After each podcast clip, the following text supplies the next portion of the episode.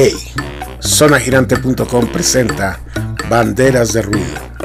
el estado de la música en América Latina.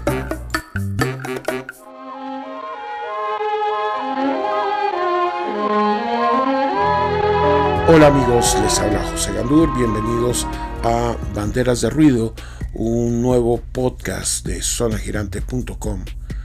que ah, analizará no solo la parte musical de la escena artística de América Latina, sino que conversaremos sobre detalles de la economía, de cómo afecta a la sociedad, de sus decisiones políticas, su relación con la empresa privada y los estamentos públicos. Eh, Banderas de Ruido tendrá siempre invitados de todo el continente con los que podremos hablar de todos estos temas. Y el primer invitado, me honra decir que es eh, uno de mis mejores amigos, se llama Héctor Mora. Héctor Mora es muy conocido en el ambiente musical colombiano. Él fue director de Rock al Parque en cinco ocasiones, fue el que prácticamente le dio la forma que merecía el festival para tener el tamaño y el eh, la relevancia que se merecía. Y luego, pero Héctor no es solo un organizador de conciertos, es principalmente un hombre de medios. Desde pequeño, desde que acompañaba a su padre, Héctor Mora Senior, en su programa El Mundo al Vuelo, recorrió una cantidad absurda de países cargando la cámara y haciendo el reportaje gráfico junto con su padre. Luego él se integró en el año 95 a la, eh, al proyecto de radio público que ah, proponía el Estado colombiano a través de la radiodifusora nacional de Colombia, en ese momento frecuencia joven 99.1 FM. Unos años después, el nombre de la radiodifusora en esa extensión cambia a Radiónica y es hoy por hoy una de las emisoras más escuchadas que hay en territorio colombiano por la variedad de su música, por su interés en apoyar el talento local y por su eclecticismo bien manejado. Invité a Héctor para conversar sobre un tema que creo que había que analizar de una manera muy completa y muy ah, sosegada. Era economía musical. ¿En qué estamos después de la pandemia con la economía musical? ¿Qué hay que hacer para recuperar al menos lo que estábamos viviendo antes de que todo esto ocurriera? Fue tan larga nuestra conversación, hay que decirlo, que tuvimos que dividir esta entrevista en dos. Van a ser dos especiales con Héctor Mora hablando de economía musical, pero sabiendo que eh, estamos frente a un personaje que ha muy informado, con un estilo de comunicación muy entretenido y definitivamente con buen humor, sabemos que la audiencia va a disfrutar de esta charla. Bienvenidos, este es el primer capítulo de Banderas de Ruido.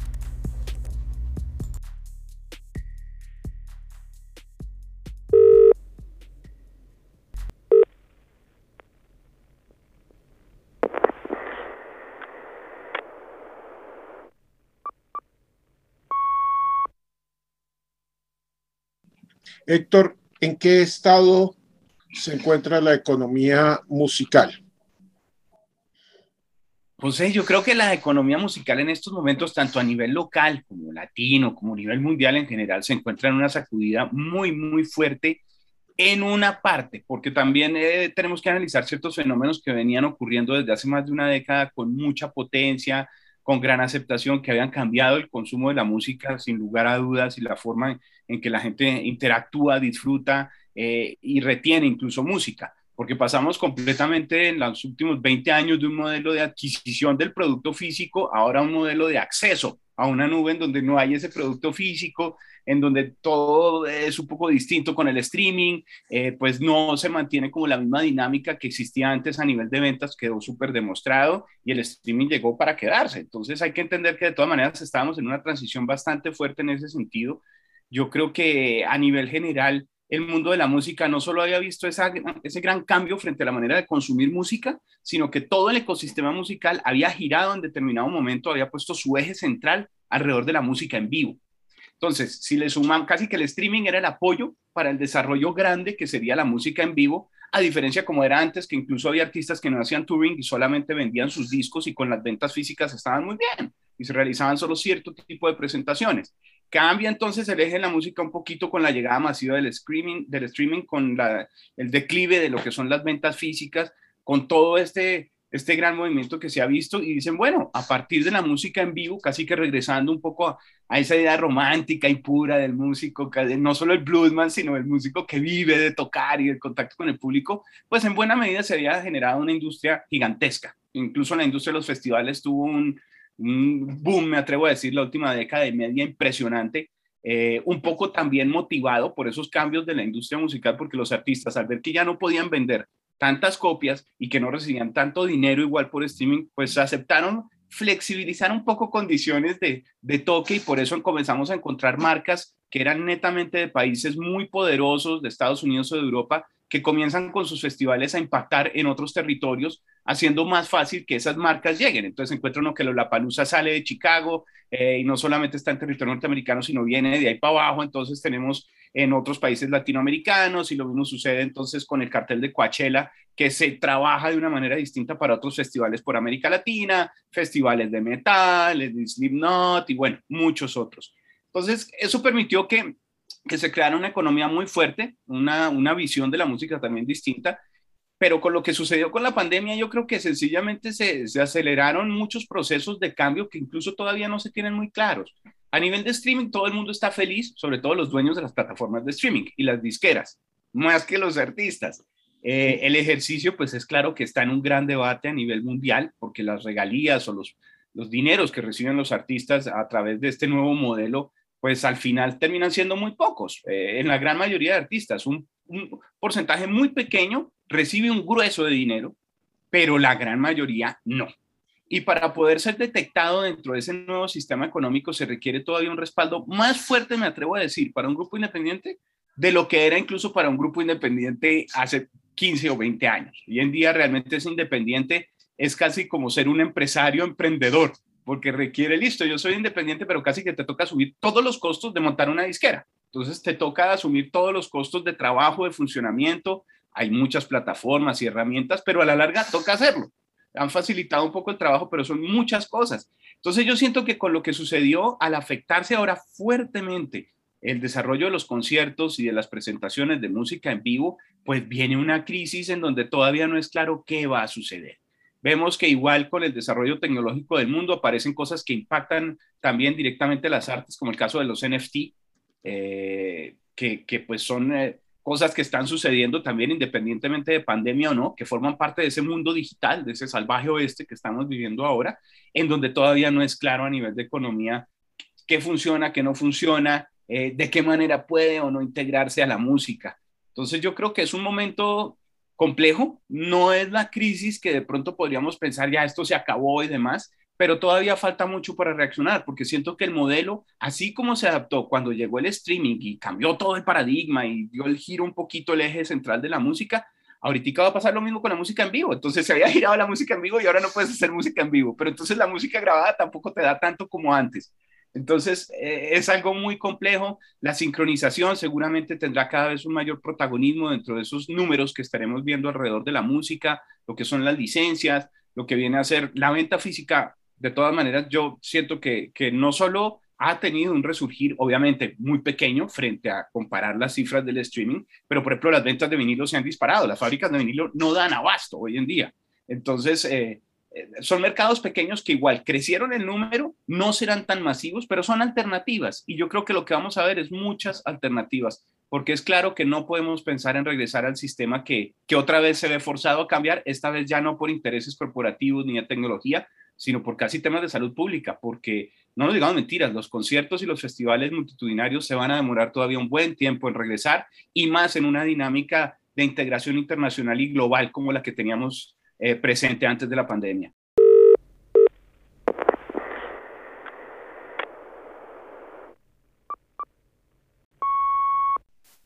Es que a propósito de eso, hoy en, en la mañana la gente de Stereo Picnic, uno de los principales festivales privados que hay en, en Colombia, ya advirtió que la fecha que tenían programada, que era en un mes,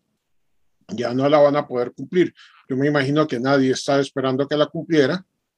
pero vuelven a aplazarlo a, a 2022, ¿no? Y con la insatisfacción de los clientes que compraron las boletas, que lo único que quieren es que se les regrese el dinero sin comprender todo lo que ha sucedido al, al respecto. He dicho, hablando de presente y futuro, yo no veo fácil el regreso de los festivales. Eh, por lo menos yo creo que en el formato que conocíamos, no. Yo creo que en ese sentido se demorarán un poco más. La noticia del aplazamiento del Picnic claramente en un entorno colombiano, en un entorno nacional, es muy fuerte porque es uno de los festivales privados más importantes que tenemos en el país. Si no me atrevo a decir el más importante, por lo menos en materia de, de rock y de sonidos contemporáneos, de pop y, alternativos, eh, y uno de los más importantes de Latinoamérica, sin lugar a dudas. Entonces creo que, esa noticia fue muy fuerte, había una apuesta importante por parte de toda la organización, pero yo creo que corresponde más a una visión que tenemos en nuestro continente todavía de pensar que esta situación que se ha presentado es casi que de un carácter supremamente transitorio, muy medible, muy controlable. Yo creo que obviamente el impacto en la economía ha sido grande, todos los productores, todas las casas, los bookers, las empresas de producción de touring quieren que se regrese, los fanáticos quieren que se regrese, pero eso es pasión, no razón. Tristemente, que, que, que, en ese orden de ideas, si miramos las cosas desde hace meses, desde hace meses, se han estado dando ya señales de inestabilidad frente a este tipo de, de grandes negocios que se pueden plantear para una época en la que todavía no hemos terminado de recibir el impacto de lo que fue la llegada de esta enfermedad. Yo creo que todavía falta mucho para pensar que estamos comenzando a entrar en una nueva normalidad o acomodándonos a, prepararnos a esa nueva realidad que más bien nos va a tocar ver. Eh, fíjese que desde hace meses se han estado cancelando, hubo mucha intención por parte de algunos países y sus empresas de entretenimiento y su industria eh, cultural y creativa organizada, incluso ya de una manera mucho más formal, tanto en Europa como en América, de querer hacer conciertos. Los Love of Lesbian lo hicieron en España con un prototipo de concierto desarrollado con apoyo de entidades en Barcelona a nivel de salud y, y la alcaldía, el ayuntamiento y demás, y todas las secretarías de salud involucradas. Funcionó, hubo algunos contagios luego. Eh, los Estados Unidos probaron lo mismo, los Foo Fighters hicieron un concierto en el Madison Square Garden que fue todo un éxito. De la semana siguiente tenían el concierto igualito en Los Ángeles, lo tuvieron que cancelar porque aparecieron contagios en el crew. Eh, el festival, por ejemplo, eh, festivales europeos, circuitos grandes que estaban planteados se tuvieron que cancelar a última hora porque estamos peleando contra algo que es muy difícil de controlar y el modelo económico tendrá que mutar, porque pensar que vamos a lograr tener muchas personas juntas en un mismo espacio así sea abierto, en una especie de mar de cabezas, como sucedía, no va a pasar por ahora. Entonces, así sea distanciados, eso reduce tanto el número de asistentes que, que podrían estar allí y que se pueden controlar, que igual los números no van a dar. Entonces, muchas veces así hagas el evento, las consecuencias económicas de ese nuevo modelo que no se ha podido adaptar van a ser tan fuertes que igual obligan a tener que buscar eh, algún tipo de alternativas mixtas. Yo creo que el streaming tuvo un boom ahorita y llegó para quedarse. Casi que todos los festivales ahora comenzarán a tener posibilidad o las presentaciones musicales de disfrutarse desde las casas en streaming, bien sea en directo o posterior, ¿no? Con tarifas diferentes y que los puedas ver, no necesariamente descargando, sino poder disfrutarlo, por ejemplo, en un lapso de 72 horas después del concierto, cosas así. Eso ya se ha hecho, venían explorando muchos formatos desde hace rato, pero el boom es fuerte. Eh, y estamos hablando incluso de ejercicios que se hacían en territorios que son mucho más controlables, como las islas. Yo le tengo un par de ejemplos concretos. Eh, Nueva Zelanda es de los pocos países que en estos momentos, incluso desde hace varios meses, tiene un circuito abierto, pero porque son dos islas chiquitas al lado eh, al lado del mundo, que están incluso aisladas de Australia, son la isla norte, la isla sur, se permite el tráfico y el movimiento de,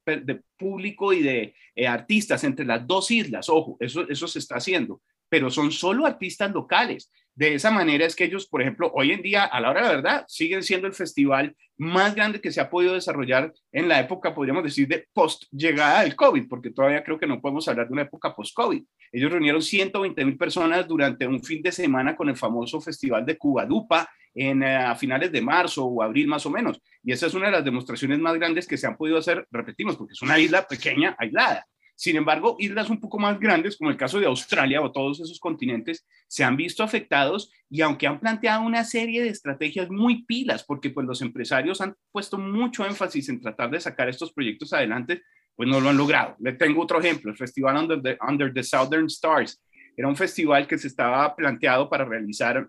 ahorita en octubre de este año, del 2021, en Australia, y lamentablemente tuvo que ser cancelado después de ver cómo no solo se presentaron situaciones con otro festival que estaba por esos mismos días, que era el Blue Fest, lo cancelaron un día antes, un festival que había en Melbourne, 14 mil asistentes, con boletas vendidas, con la gente llegando de otros lugares de Australia, eh, porque Australia estaba cerrada en ese sentido, pero de otros lugares de Australia a ver el concierto y no se pudo porque surgió un brote. Entonces las autoridades no lo permitieron. Para este festival Under the Southern Star planteaban llevar a los... Se fue la onda. Directamente a Australia, llevándolos en un vuelo charter en confinamiento en el mismo hotel, para que una vez pasaran esos 14 días se realizaran los controles igual y los protocolos de exámenes eh, para, para, ver cómo estaba la gente, si está contagiada o no de COVID-19, y de esa manera manteniéndolos casi que en una burbuja que hicieran el concierto y si se detectaba a alguien, pues se procedía a aislarlo de la manera contagiado, se procedía a aislarlo de la manera pues debida y poner la atención del caso. Aún así, teniendo esa burbuja, llegando al concierto, estando todos los cruz en un avión rentado solo para ellos, el proyecto que estaba muy bien planteado tuvo que ser cancelado porque el gobierno australiano al final terminó también eh, objetando la iniciativa que estaba apoyándola en un principio. Entonces, nos damos cuenta que, realmente ejercicios se han hecho, pruebas han hecho, están los conciertos en los carros, están corralitos, eh, tenemos el Festival de Lollapalooza que se llevó a cabo en Chicago hace poco y todo el mundo feliz demostrando que se podía y que todo estaba muy bien. Y a la semana, dos mil casos que se atribuyen eh, no se sabe muy bien si se le puede echar la culpa o no al festival, porque no se sabe si la gente se contagió al salir del festival, después de presentar su prueba, que la tenían que entregar con 72 horas de validez para poder ingresar al lugar del concierto. Entonces puede ser que se contagiaron entre esas 72 horas antes de entrar al concierto, a la entrada del concierto o a la salida. Parece ser, los indicadores hasta ahora las investigaciones, es que durante el concierto, mientras se está viendo el artista y todo el mundo está callado, pues no hay contagio pero los baños, las zonas de comidas, las barandas, las vallas, todo lo que hay alrededor implica un riesgo, que así sea pequeño, es un riesgo. Y el problema es que cuando ese pequeño riesgo contagia a uno, no hay nada que hacer. eso se multiplica. El mismo alcalde de Chicago dice que no se le puede echar la culpa a la palusa, es decir, hay un apoyo del, del establecimiento por tratar de, de no satanizar este tipo de eventos, pero lo cierto es que todo esto es muy difícil de controlar porque la humanidad está en este momento dependiendo y siendo controlada por un microorganismo. Entonces podremos tener muchísimas tácticas, controles, armas de fuego, eh, lo que quieras, pero ese chiquitico, chiquitico, chiquitico problema organismo que está allí nos tiene en una situación muy compleja. Entonces, yo creo que lo que sucedió con, con, varios de estos festivales, estas cancelaciones, es a la hora la verdad resultado de una ruleta rusa. Tú lo montas y tienes que jugar con la suerte que los indicadores en la ciudad eh, de pronto estén a tu favor, que la legislación esté a tu favor, está cambiando permanentemente. Y yo lo veo sobre todo muy arriesgado, es un negocio muy arriesgado en día por lo que implica a nivel de circulación de diferentes territorios. Es más fácil pensar en corredores libres que hay, por ejemplo,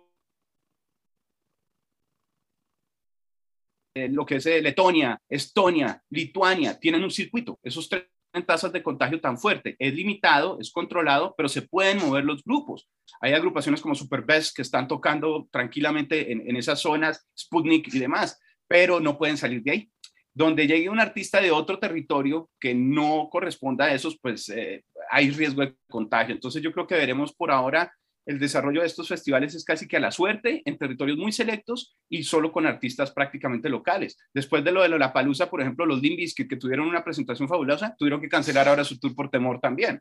Entonces, eh, todos los grupos, muchos de los que están en los Counting Crows cancelaron esta semana. Eh, son muchos de estos proyectos que tristemente eh, yo creo que estaremos viendo que siguen cancelando. Es una lotería.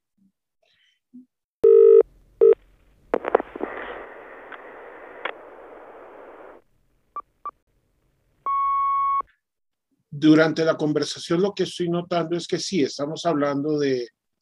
eh, la audiencia, estamos hablando de los empresarios y en algún momento estamos tocando tangencialmente, siento yo, a los músicos, especialmente a los músicos que no, digamos, que eh, es muy diferente, qué sé yo, Foo Fighters a cualquier grupo local que, que conocemos, digamos, Fighters podría, si quiere, aguantar unos cuantos años sin tocar, sabiendo que su economía está estable y una banda local no. Sí. Comencemos a pensar en, qué hacer con los músicos. Me parece que, que, hay una cuestión que a mí me termina molestando un poco y es, eh, yo escucho que a la gente diciendo la música es, es, esencial en nuestras vidas, nos salva, nos da esperanzas, pero nadie piensa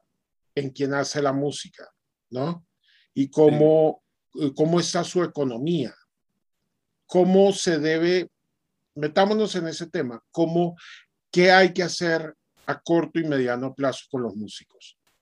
Yo creo que a nivel de, de, bandas y de agrupaciones como las que estamos hablando ya, la propuesta artística, que es el grueso a la hora, la verdad, del movimiento musical en el mundo, porque pues el mainstream son muchos, mueven mucha plata, pero es un porcentaje pequeño frente al número de artistas que hay en todos los demás territorios desarrollando música y buena música, porque la hay. Pero yo creo que aquí entramos nuevamente al problema que estábamos tocando, y es que muchas de esas agrupaciones se relajaron y dedicaron sus esfuerzos únicamente al eje que estaba desarrollado alrededor de la música en vivo.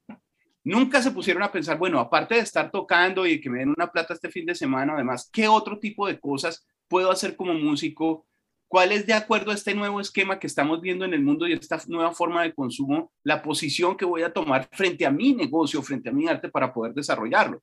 pongo un ejemplo. La gran mayoría, en el caso de Colombia, y lo he visto con muchas agrupaciones también latinoamericanas, eh, pero creo que hablando más del caso local, pues sería Colombia, para el tipo de banda que vamos a estar mencionando ahorita, no tienen páginas web. Son agrupaciones que no, se habían acostumbrado a pensar que con una página de Facebook estaba bien o tener una presencia en redes estaba bien, porque su imaginario era que ese elemento solo servía para invitar la gente a sus conciertos. Y, y, nunca pensaron también que incluso si no tuviéramos COVID, había que comenzar a entrar en una línea de juego en donde hoy por hoy, frente a esta competencia tan abrumadora que hay a nivel mundial, latinoamericano e incluso nacional,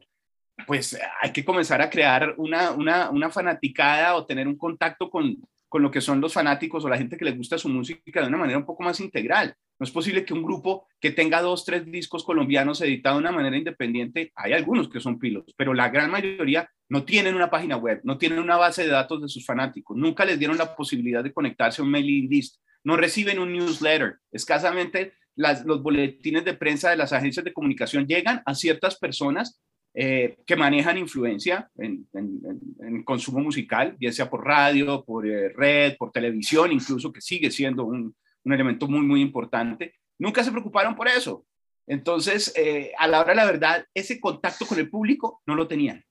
No lo tenían, no tenían el control de esa información. Estaban simplemente pensando en llenar un venue, en eh, tener una asistencia y un concierto en donde entrara un dinero muy válido para lo que estaba pasando, pero repito, desde hace ya más de una década y media el negocio estaba cambiando y no quisieron prepararse en ese sentido para lo que podría ser el nuevo negocio. Llega un impacto como estos de algo que nadie está esperando y pues es muy fuerte. Entonces yo creo que las agrupaciones, el gran reto ahorita es uno, entender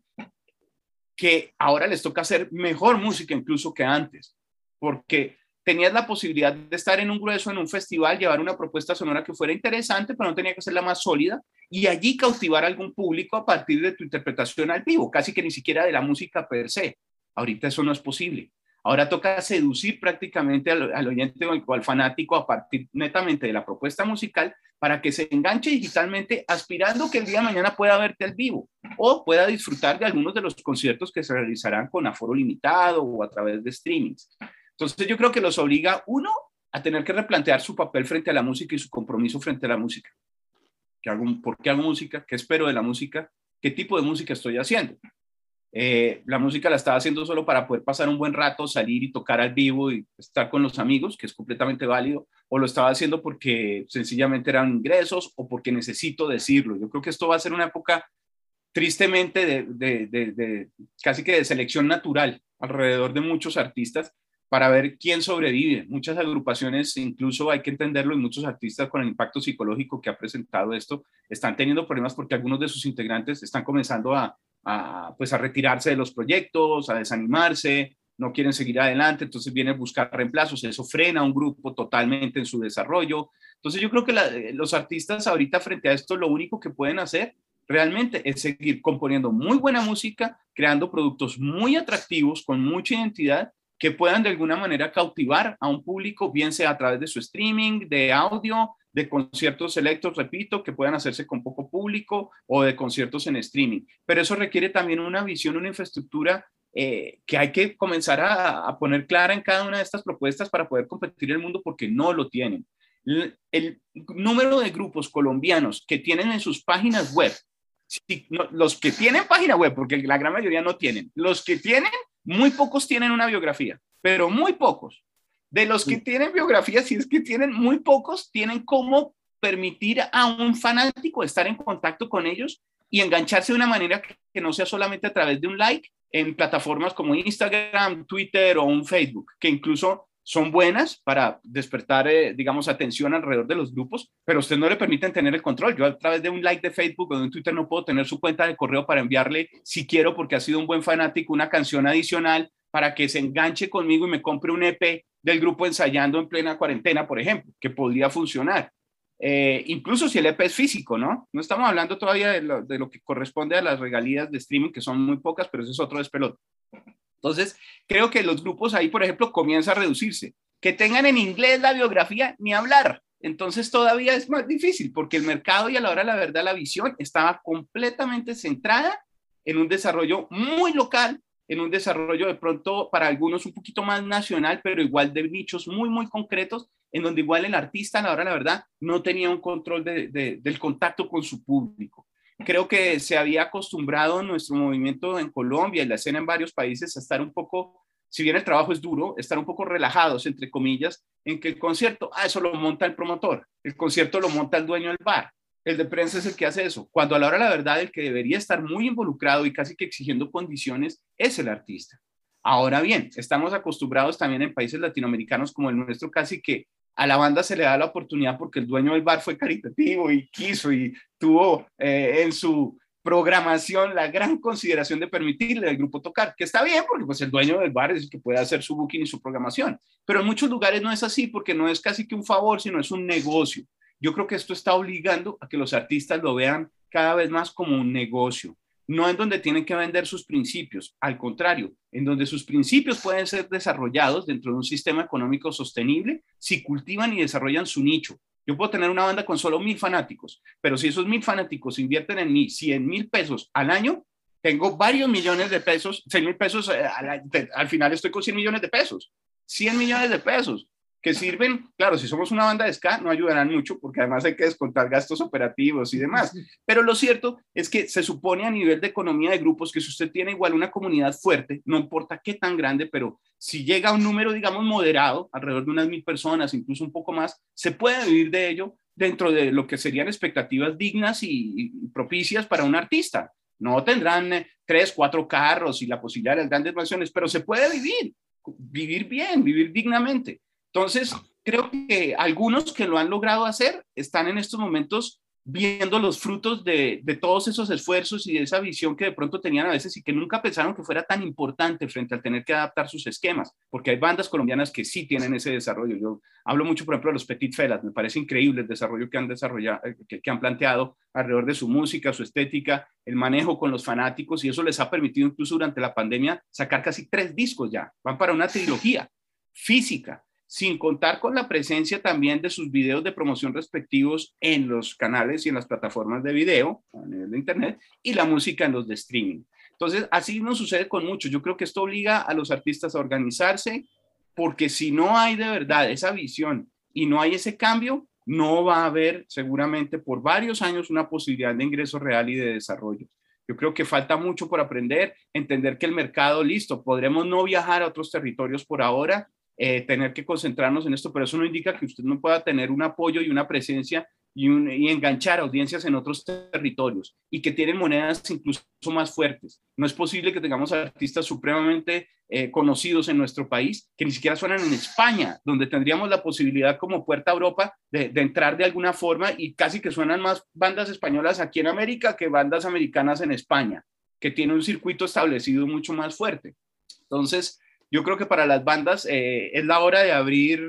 de abrir eh, digamos, la mente no a hacer más cosas, sino a entender que de verdad esto cambió y que ese cambio requiere un compromiso más fuerte, no en hacer todo innecesariamente, sino en, en su visión de dónde está mi público, qué quiero y quiero a mi público, cómo lo quiero lo quiero para que me, me, dé plata y se enrumbe de pronto y ni se acuerde de mi música mañana, pero fuimos al lugar donde toqué y me lo llenaron el venue y nos dejaron el ingreso. O quiero que sea una persona que de verdad se enganche con mi discurso y mi propuesta y me acompañe a desarrollarla y me permita casi que en, en, en retribución tener algo que, que, que, pueda hacer que mi música continúe. Yo creo que ahí casi que el patronazgo o el mecenazgo va a ser algo que veremos nuevamente. Creo que la gente debe acostumbrarse a pagar por contenidos de, de calidad yo soy enemigo del contenido, pues no enemigo, pero digamos, no soy a favor de todo el contenido gratis. Creo que eso ha hecho muchísimo daño, pero porque estaba concebido casi como promoción, básicamente. Hoy en día ya no es solo promoción, hoy en día sí es un elemento de enganche.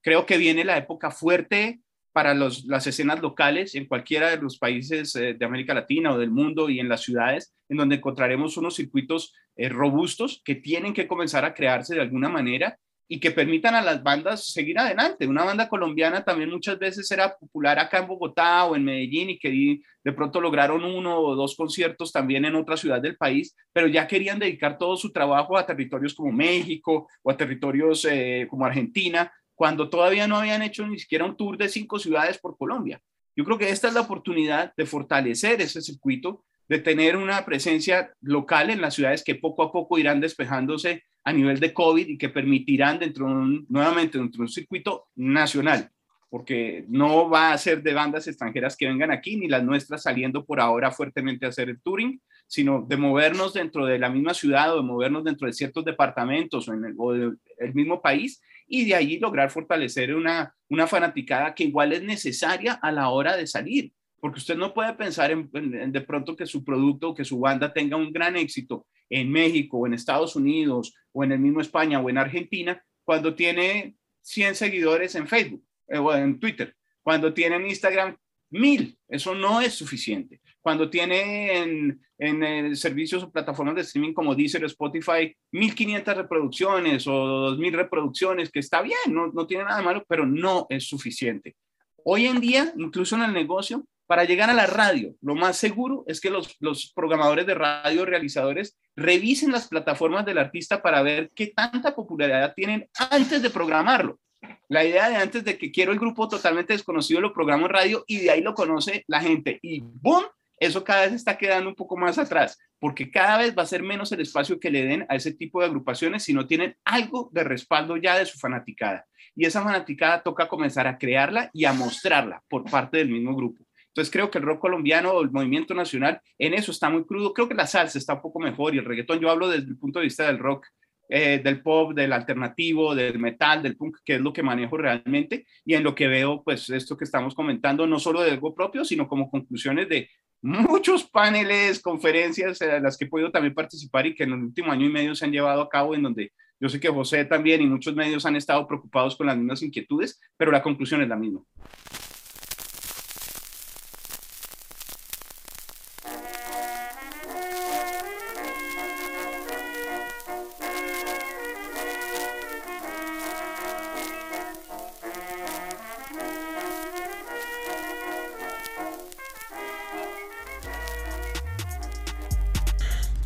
Hasta aquí la primera parte de nuestra conversación con Héctor Mora sobre economía musical. En el siguiente capítulo nos meteremos con eh, el Estado y lo que han dado a llamar algunos economía naranja. Si quiere comunicarse con nosotros, hágalo a través de arroba zona girante en Twitter y en Instagram y arroba zona girante Latinoamérica en Facebook. No queda más, así que gracias por escucharnos. Esto fue un episodio más de Banderas de Ruido.